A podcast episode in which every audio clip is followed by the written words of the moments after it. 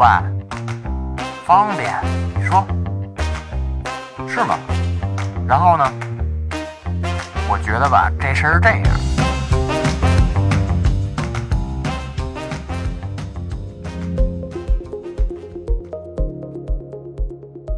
大家好，我是芝芝，欢迎收听《给芝芝打电话》，这是差点 FM 推出的匿名互动声音综艺，就是你把我当成无话不谈的朋友，给我打电话分享生活中的大事小情，我记录下来，制作成节目，让更多的人听到。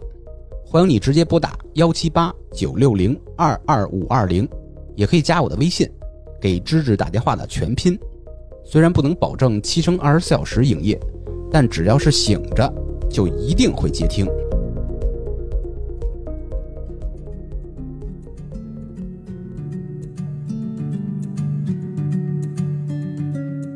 二零二二年十月七号，也就是十一短假的最后一天，我在沙发上昏昏欲睡，明摆的这个电话打了进来。他说他正在打奶油霜，要给蛋糕裱花。语调非常轻松，我以为会一直这么轻松的聊下去，没想到，慢慢聊到了死亡、葬礼和悼词。哎，喂，Hello，Hello，哪呢？我现在嘛，我现在在做烘焙。做烘焙。哎，对，这是你的业余爱好还是主业？呃，业余爱好，业余爱好。做一什么呀？我在这儿打奶油霜呢。奶油霜你要做什么？你是做面包还是做蛋糕啊？蛋糕啊？对，做以前小时候那种老式的那种裱花蛋糕。哦，这应该是八九十年代特别盛行那个，就是一个呃鸡蛋面粉做的一个一个托一个底儿。上面抹那个抹奶油。哎呦，以前我在酒店特别爱看，就裱花的师傅跟着一转圈抹那个。抹面儿是吧？抹的特别光滑，感觉特别治愈。对。这还是放假最后一天了，也不想出门，明儿又上班了，哎，在家做这个。我觉得你的生活过得太得了，偶尔啊做做烘焙。哎呦，哪有呀？我这不是因为我这个。现在一个人在北京住，反正也是，我是刚从国外读书回来没多久，嗯，刚上班也没多久，反正，然后也没啥事情，就自己呗。工作也不忙呗？工作还是挺忙的，我是学设计的，加起班来也没个头。一听设计，我我脑第一反应就是熬夜。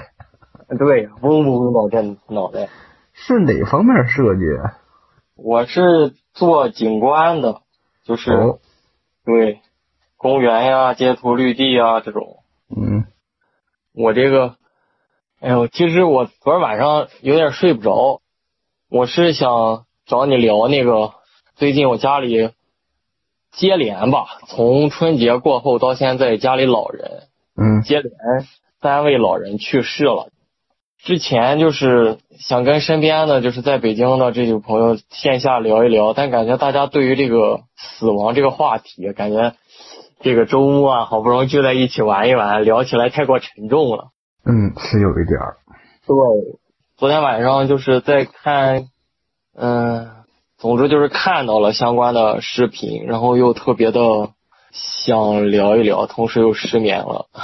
嗯，反正就是诸多因素加起来。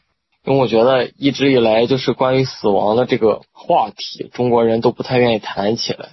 我之前是没有面临过这种亲人离世的这种境遇的，但是我之前养的，我有一只猫，因为我要出国读书，我就把它带回了我家里，然后我妈妈照看它，然后这个过程中，因为一些卫生上的问题吧，然后它去世了。那大概是我第一次就是面对这个。一个有感情的生物，对吧？很有感情的生物离世，那个时候我就是知道这个消息，特别震惊。就是是个特别早的早晨，我妈妈突然给我打电话说，就是她走了，我就愣了一阵子，因为还没有睡醒，其实愣了一阵子。还怀疑自己是在做梦呢。然后等我反应过来是真的之后，我就大哭了一场。然后那两天就接着就生病了。那大概是我第一次开始认真思考这个会有人，就是或者说，嗯，会有我身边跟我有连接的生物体，对，离开我的这个时候。再之后就是我回国了，我回国这段时间就是从二二年的春节往这边，就是我家里的几位老人陆续离世了，就是还挺突然的。像我姥爷，我小时候是在我姥姥姥爷的照看下长大的，一直到就是小学很长一段时间吧，从最小的时候开始，我姥爷是在今年八月份突然。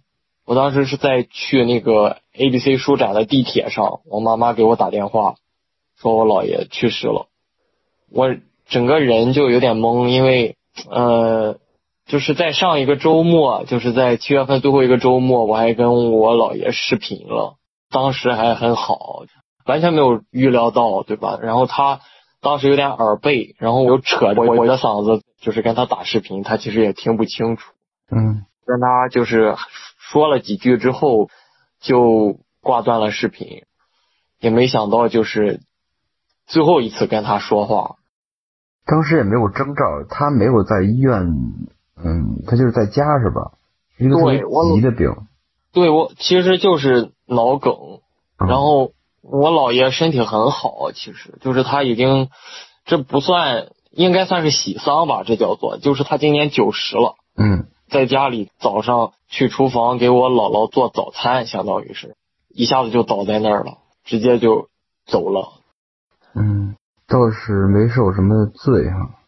对，确实没有受什么苦，没有受什么折磨。然后，嗯，只是比较突然吧，可能大家都不太能接受，就是没有任何预兆嘛。毕竟之前身体一直很健康。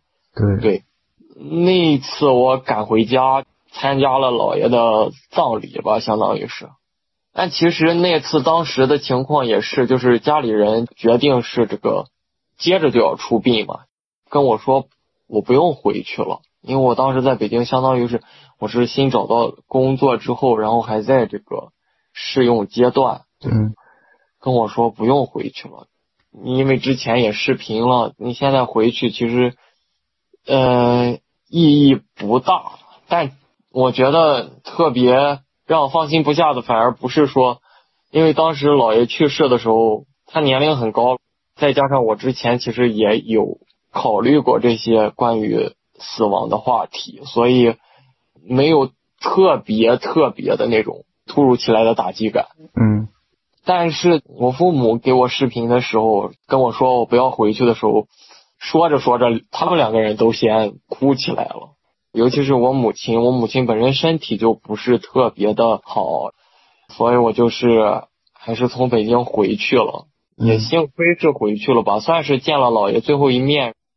我父亲不是一个善于表达的人，我母亲是很开心，她是很开心我能回去的，而且也向我讲述了一些他对姥爷的感情也好，以及就是他当时的状况，我给予了他一些支持吧，这样子。但是我始终没有一个发泄的出口。其实，在我的想象里，或者说在我听到那个消息的时候，我是有一个自己大概需要痛哭或者需要发泄的一个设想或者心理预期的。但是，一直到现在为止，已经两个月过去了，有两次吧，也试图和身边的这些朋友聊一聊，但是也都没有特别。还是稍微有些抵触聊这些话题的。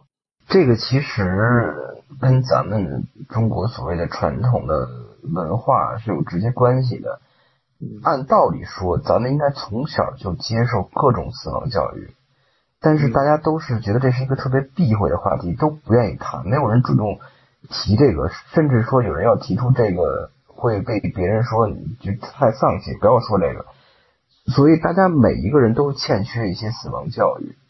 是的，朋友们或多或少都会在听到我提起的时候，首先有一个一个短暂的沉默，然后并且露出一个非常严肃的表情。同时呢，在大概过一两分钟之后呢，又会对我表达一些鼓励与劝慰的话。我觉得他们在告诉我，他们其实不想或者说他们也不知道该如何讨论这个话题，嗯所以一次一次呢就戛然而止了，停止在他们对我的鼓励那个部分。我的这部分感情呢，也其实一直没有很好的宣泄出来，一直就沉淀在这儿。包括就上个月底，我的我爷爷的弟弟，就是我三爷爷，也是脑梗突然去世了，还挺感慨的。原来人真就是说走就走了，因为像我姥爷也好，我三爷爷也好，或多或少有一些老年疾病，但是完全不需要小辈来照顾的，自己什么都能做，都是非常突然的状况下就离开了。我身边也是类似的情况，往往是一直身体特别硬朗、年龄很大，八九十岁的，也是会突然离去。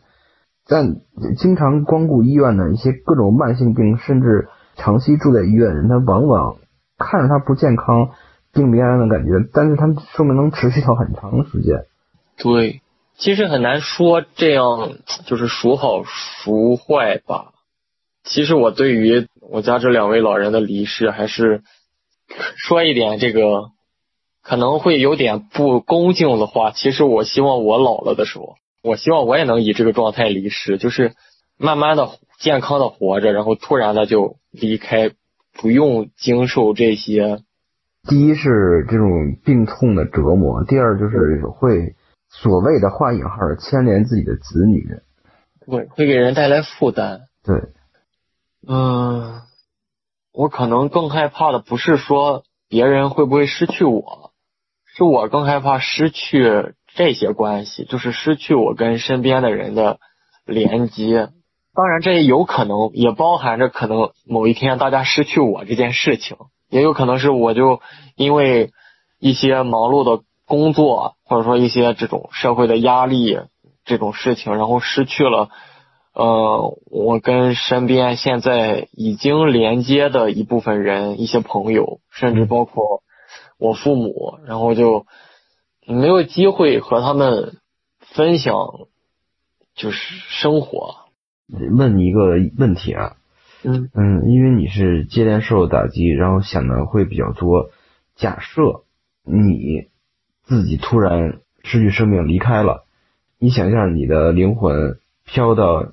首先飘到你的父母、亲戚、朋友啊，还有工作伙伴这些关系里边，你觉得他们都应该是什么反应？得知你死亡的瞬间，嗯，我觉得，嗯，我父母肯定是特别特别伤心的，甚至可能就是会一下子对他们来说就是那种一蹶不振。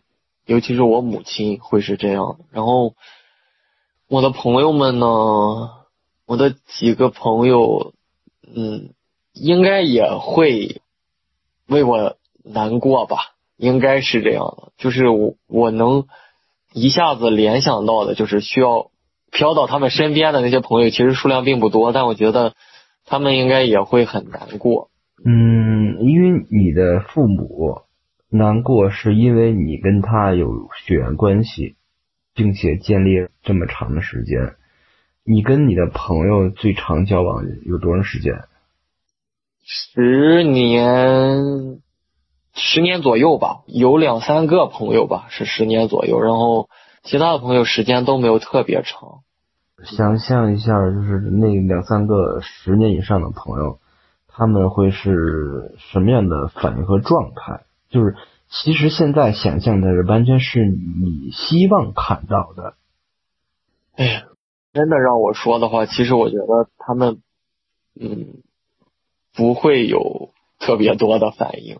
就是这个也不会有特别多的反应是怎么说呢？就是你对比的是你的父母，那肯定没有你的父母有一种伤心欲绝的感觉。嗯，对。然后呢，我觉得。更多的，刚刚我一下子想到的是我自己，就是我自己在我家的老人去世之后的那种状态。我觉得或许他们会有一些不同，就是稍稍有一些不同，但可能不会有太大的差别。嗯，毕竟大家其实总要生活下去嘛，而且就是在这样一个环境里，其实大家对于说自顾不暇可能有些夸张哦，但其实照顾自己就是说是一件挺疲劳的事情。然后呢，其实我也还蛮希望就是他们可以很轻松的，也不能说很轻松吧，毕竟。呃，有人离世这件事情本身就不是特别轻松，但我也不希望他们能，甚至包括我的父母，我也希望他们能够相对的放松的看待这件事情。说到这儿，我反而就觉得了，就是我觉得我我自己啊，我我前一段时间之所以就是还挺就是在时间规划上做的挺紧密的，不停的去接触一些。以前想做一直没有做，或者说是本来是兴趣，但是搁置了很久的事情，又把它重新拾起来的这种事情，我我我在做，就是因为我希望哪一天，或者说就突然就明天我就离开了，我也希望他们能够意识到，就是我每一天都在享受我的生活了，其实就是尽我所能的，尽可能的。去生活，不只是就是简简单单的活下去。我其实是努力的，希望如果明天我就离开了，我我我今天是没有遗憾的，至少不是日复一日的过日子，然后突然就离开了。然后我也希望他们能知道这件事情，就是你的家人朋友。对，我也希望他们能够知道这个，能够认可这个，就是或许我我在很长一段时间里都是一个。不那么开朗，然后还对生活也没有什么兴趣的人，但我现在其实是，嗯，过得还挺好的。我希望能够让他们也这样觉得，然后我自己也确实的这样觉得。嗯，对。哎，那你说这个，比如说家人朋友的离世，自己特别伤心，伤心的到底是什么呢？嗯。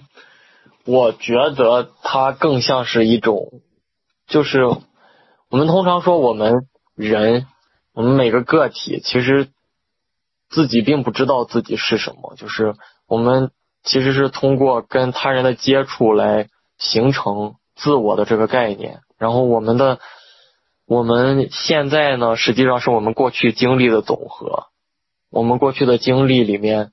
我的理解上就是是跟不同的人接触的记忆，所以我觉得有一些人很难过呢。他实际上是那些人走了之后，他感觉那一部分的记忆的另一端能够验证他记忆的另一个人离开了，那这部分记忆呢，实际上就就无法再提起了，或者说是很难再提起了，因为。这份记忆里面实际上就是你和他，然后他离开了的话，这份记忆就只有你自己了。呃，其实我也往回倒，比如说跟我有像你这种理论，跟我有共同生活记忆的人离世，我知道这个消息的时候，我脑子里不自觉就会浮现出跟他相处的各种事儿、各种时间、各种地点。看来这个是。对的，嗯，如果是一个特别陌生的人，我跟他没有任何关于连接的记忆，我就不知道怎么去伤心。对，人们肯定不会对于一个自己完全不了解的人的离世而感到，当然，除非是那种战争呀、难民啊这种，就是不在我觉得不是我所讨论的这个范围内的，就是一个特别陌生的人，然后他突然离世了，或者。你在街上看到有人出殡，你不会因为这种事情就是感到特别悲痛，嗯，因为其实他跟你没有关系。那除了因为跟他有连接起来的记忆，还有什么因素会让自己特别伤心？我觉得是我没有更好的、更认真的对待这个人。嗯，是一种懊悔。对，就是我为什么觉得我。我姥爷离世之后，我应该会有一个特别悲痛，或者说一个特别宣泄的时刻呢。其实是因为我明明在他离世前的一周跟他打了视频，但是其实我那个时候就是在画图嘛，然后一边画图一边一边跟他视频，相当于是。然后呢，我甚至都没有好好的看一看他，嗯就虽然视频了，就是这听上去好像就是哦，我做到了一些事情，但正是因为这样，就是我明明已经做到那那一步了，却没有真正意义上的认真的、好好的把它去完成一个，这就相当于我虽然我们发生了一段记忆，但是其实我没有特别认真的去在这个记忆发生的瞬间去对待这件事情。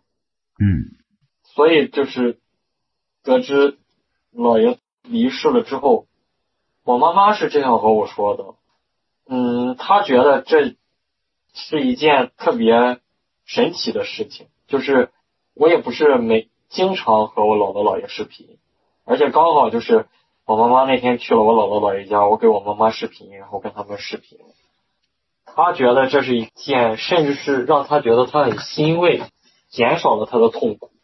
他觉得我最后和我姥爷通上话了，然后这让他觉得就是好像减轻了一份痛苦。我不是特别能理解，就是他减轻的这份痛苦是怎样的，但我大概有一些就是这种认知在的，就是好像是我不经常做的一件事情，然后那个时候刚好做了，做了之后呢，嗯，他对于这件事情是很满意的，但其实我自己是知道的，就是。我当时并没有真正特别投入的去有一个关系上的回应吧，去认认真真的和老人家聊天，去观察他们，只是相对敷衍。嗯这大概是我嗯第一次就是姥爷离世之后说出来这件事情，我觉得我内心里面对这件事情是非常懊悔的。嗯，但也没有办法，反正就是已经。没有办法再补救了。不知道为什么，脑子里忽然闪过摇滚乐手经常被问到的一个问题：你会在自己葬礼上播放谁的哪首歌？我相信那首歌一定是摇滚乐手对自己一生最好的总结。我不由得好奇。明白会不会在乎别人对自己一生的总结？所谓一生的总结，那就是悼词了。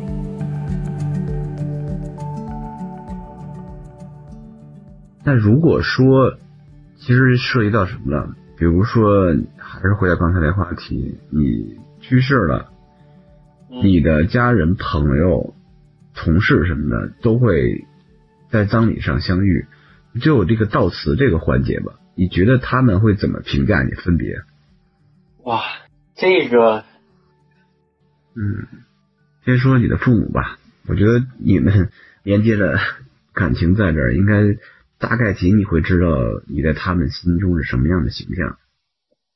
他们大概会说我很多好听的话，觉得我是个很不错的孩子。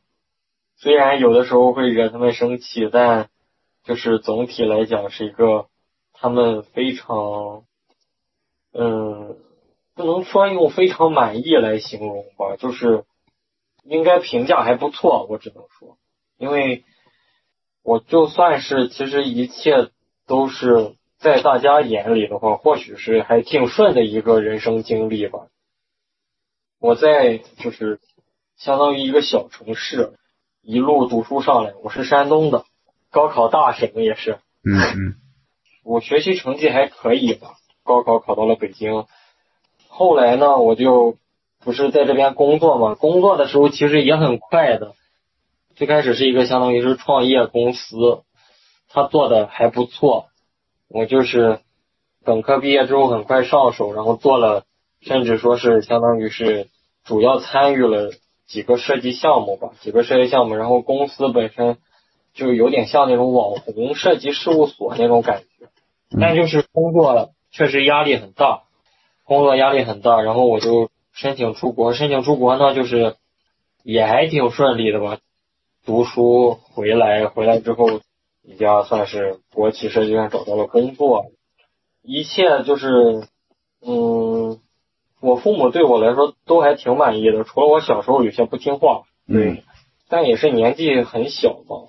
我叛逆期就是大概初中前后吧，嗯，有这样的跟他们关系不好，也跟他们他们之间也有一些矛盾吧。总之就是各种原因导致了很长一段时间我们的关系不太好。但我这这半年以来，其实在努力的在尽力吧，因为还是提到那个不想有什么遗憾吧，就是哪怕突然跟谁分别，不管是大家失去了我，还是我失去了某个人，不想再回头有有很多遗憾，所以我就是在尽力的尽力的去维系各种关系，然后呢，所以我觉得我父母如果要有这个悼词的话，大概率上还是会说我挺多好话的，除了就是。当然，我也有一些他们不满意的地方，比如说到现在了，嗯，还是找对象，对找对象，找对象，山东人嘛，嗯，而且我还在家里自己地域歧视自己。那这个不是地域歧视，就是山东确实是比较对这个特别重视，是吧？对对这个特别重视，而且就是，嗯，其实我是跟他们公开的谈过的我的这个婚恋观的，就是这种，我也尝试着让他们接受这种事情。当然，我也不是说我是一个特别坚定的不婚主义者，就是因为我记得之前有一期播客你说到了那个，这取决于你女朋友怎么看，嗯或者说怎样做一个决定。我觉得我大致上呢也是这种感受，或者说是也是这种认知吧，但前提是就是得遇到那个人，对吧？嗯嗯，要说哪点令令他们最不满意，大概就是这一点了吧。就算最近我老跟他们搪塞这个事情，因为我觉得挺正常的。就是我在你那个年龄时候，也是跟父母的关系唯一的话题就只有这个婚恋，很正常。嗯，继续吧。刚才说，比如说，咱再捋一下你父母给你的到词的对你的评价。呃，就是少年叛逆，当然这都是都是正常的吧，都在那时期叛逆。呃，顺风顺水，呃，基本满意。但是唯一的问题就是婚恋问题，是吧？对，大概是这样的。嗯，那下一批就是你的朋友了，可以说一说你这十几年的朋友，两三个人，他们会有什么悼词，给你贴什么标签儿？嗯，给我贴标签，就是就是，哎呦，怎么说到他们，我反而有些不知道该怎么说好。那比如说你们俩相处的细节，呃，你人特仗义啊，你这人特别呃好玩儿，我觉得他们可能会说我还算会照顾人吧，然后比较有计划的一个人，然后出去玩的时候，反正你是写行程那个人是吧？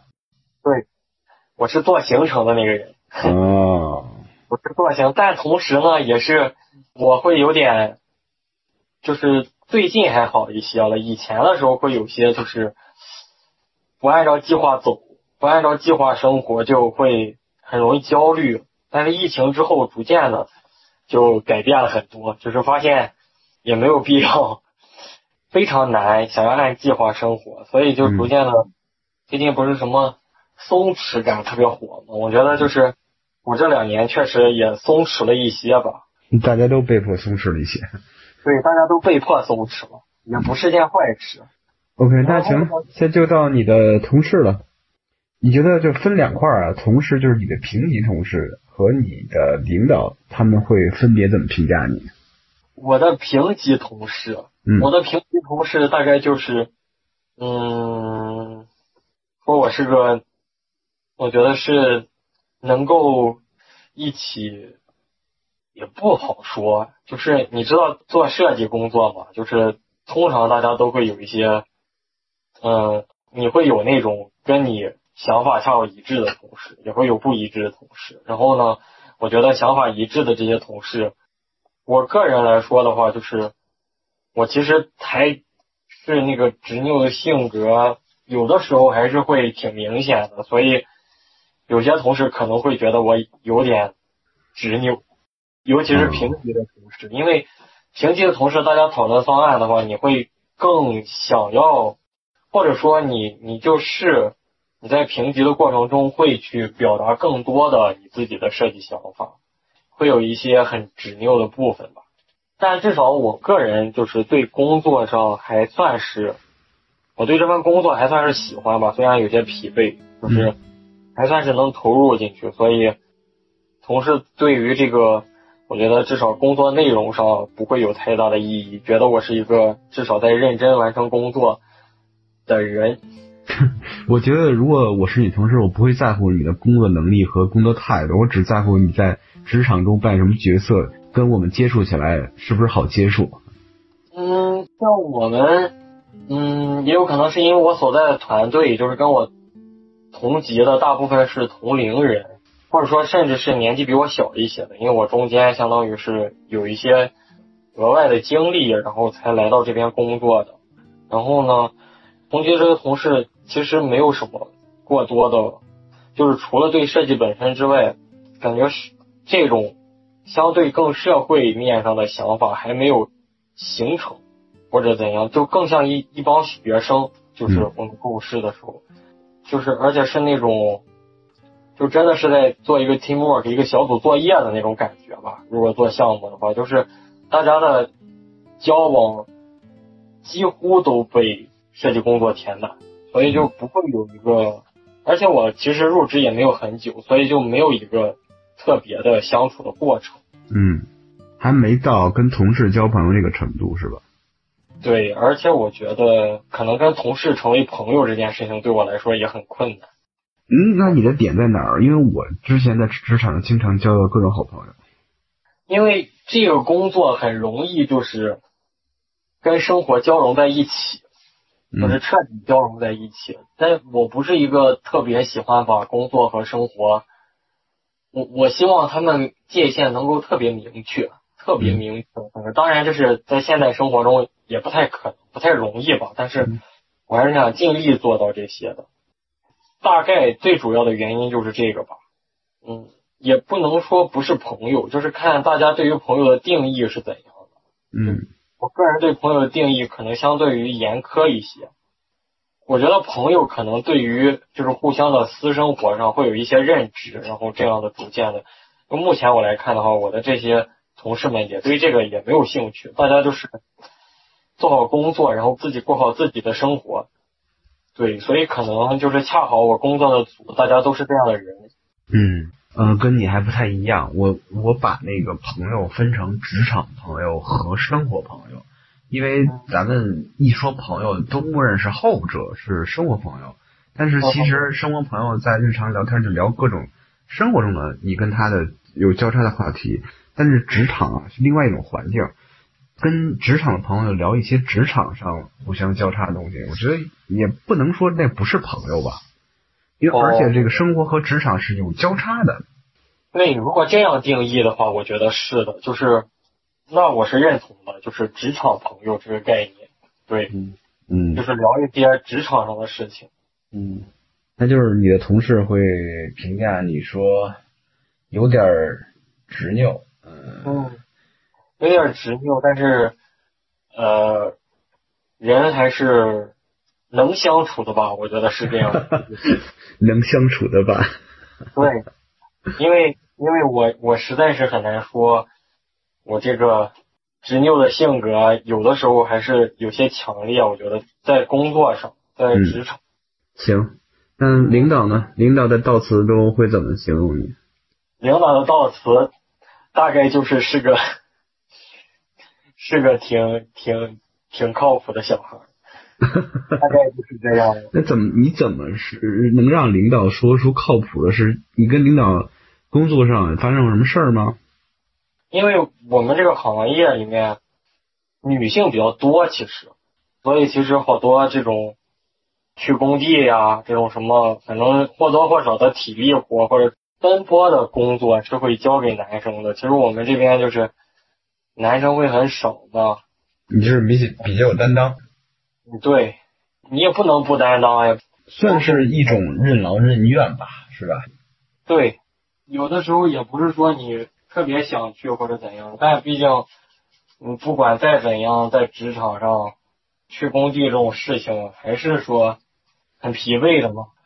在这方面能够多替他们承担一些，当然，这也是在大家都能体谅你的辛苦的份儿上，不是说那个哦，大家也觉得你理所应当的去，这样的话就不对了。嗯大家就是不管领导也好，还是同级的同事也好，大家都对这个事情就觉得是一件辛苦的事情。我突然意识到一个问题，就是你自己想象的，在这个三段不同的社会关系和家庭关系中，你是好儿子，你是好哥们儿，你是好同事，我不是好儿子，我我我得说我不是好儿子。就是你现在就是你想象的是这些。如果有机会的话，就跟他们闲谈的时候，可以尝试问一下他们会有什么真正的反应。我觉得他们的反应跟你的反应一定是不一样的。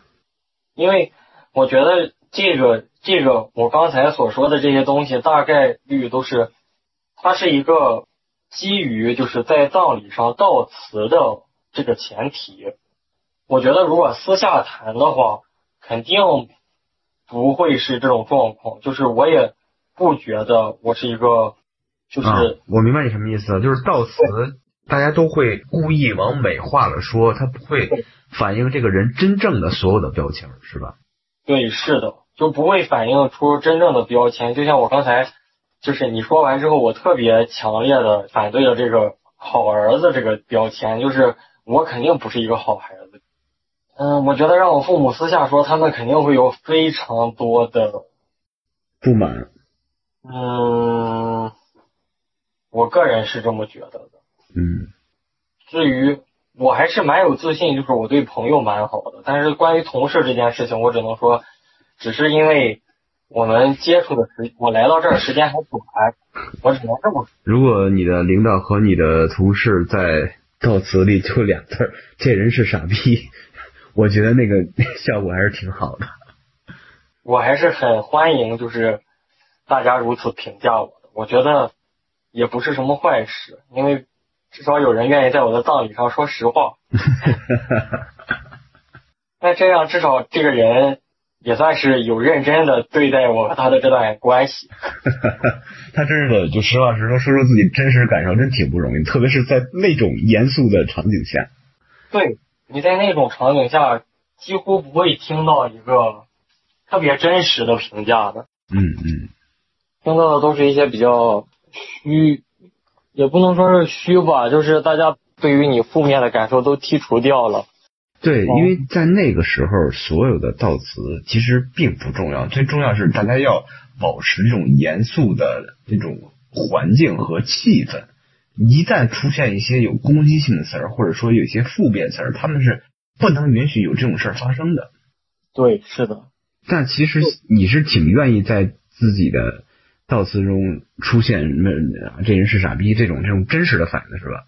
对，我觉得其实这是唯一的，就是假如啊，我假如人真的死后能够变成灵魂参加自己的葬礼，我觉得这可能已经是人唯一有机会真正认识自己的时候了。对对，这个太有意思了。这个如果能让自己灵魂参加自己的葬礼，看所有亲朋好友、同事对自己的真实评价，就觉得此生无憾了，太有意思了。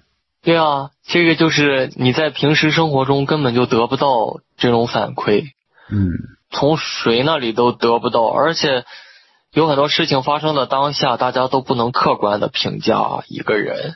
嗯，感觉就是如果葬礼上都不会真实的评价的话，那就没有机会了。嗯，其实，在葬礼上，一般人没有人说出自己真实想法，你得跟着他分别他们回家以后，看他们对你的真实的评价。确实，这听起来真的非常，我觉得这是一件非常棒的事情。如果真的能发生的话，因为很多时候人们都会在他人对自己的评价这方面上花，就是思考很多，嗯然后消耗很多。所谓人心隔肚皮，大家都不能特别好的知道他人对自己真实的评价到底是怎样的。嗯所以这个事情，我是真的对这方面非常好奇。就像是我刚才特别笃定的说，我父母不会说我是一个好儿子。如果真实就是我所设想的，他们真实的想法，但其实他们如何想的，我是这辈子也不可能知道了。对，而且如果你现在特别真诚、特别特别真诚的面对面的向他们求教，他们到底真正的评价，他们也不会百分之百的全盘托出这真实的想法的。对，是的，真的只有到你死后才会有百分之百。这也是为什么就是我个人觉得死亡其实也不是特别特别的这样一个需要，嗯，它需要严肃被对待吧，但不是以我们现在的这种方式严肃的方式。对，嗯我觉得现在的这种严肃的方式是需要被思考去改善的。嗯，而且还有一点很重要，因为咱们现在比如说提到，嗯，比如一个电影明星，一个什么政治人物，一个什么领袖，对于他的评价，也就是他死亡以后的评价，这些评价会影响这一代人、下一代人，甚至更远的人。如果你是一个名人的话，但是这些评价未必就是真实的，未必就是发自肺腑的。这确实是一个很有趣的事情，因为其实我们并不了解，就是历史本身也有一定的虚构的成分，或者就算是再纪实的，也不是说后人就能理清当时当下所发生的所有的各种曲折。对，没有真正的历史嘛。对啊，所以就是这些评价其实也是我们自己做出的判断。嗯我们的这种价值观念都是由各种信息的集合汇集成的，所以我甚至都觉得，就是没有一个真实的评价，没有人可以对他人做出百分之百的评价，而且人每时每刻都在变化着，这个我觉得就是自己也无法对自己做出评价，他人就更无法没错做出一个没错评价。嗯，那差不多了，你赶紧裱花，我准准备睡个午觉了。哎，你现在睡午觉的话，等醒过来之后，大概率是天已经黑了，对吧？对，差不多。如果现在睡的话，八九点醒，因为需要我习惯在夜里剪节目，因为会静一点。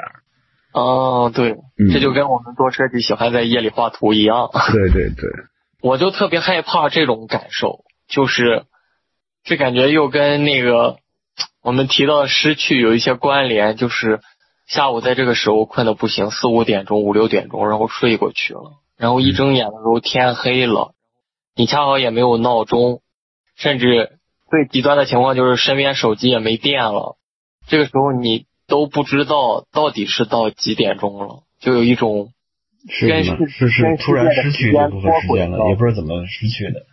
对，跟世界脱轨了。毕竟也不是每天都会有这样的经历，很少会从这个点，然后睡到一个天黑的时间段，然后再醒来。一睁眼之后就觉得和世界 错开了一段时间。你你不用太纠结这个，因为从明天开始你要连续七天没有这种生活。哎呦，这听起来更可怕。OK OK，那就这么着。好的，好的，感谢你，希望你通过今天咱们这个短暂聊天儿，反正我是觉得挺有意思，就是悟出点东西来，特别是这个人对人的评价这个事儿，希望你有相同的感觉吧。对，我觉得很有趣。就是虽然我仍然是在践行着接触新事物的这种 push 自己的这种观念，但是确实觉得很开心。嗯，OK，谢谢谢谢，那就这样。嗯，拜拜。嗯，拜拜拜拜。挂了电话，我向早该道歉的人道了歉，向早该表达爱的人表达了爱，然后把手机切换到勿扰模式，心满意足的睡着了。最后，欢迎你继续拨打幺七八九六零二二五二零，也可以加我的微信，给芝芝打电话的全拼。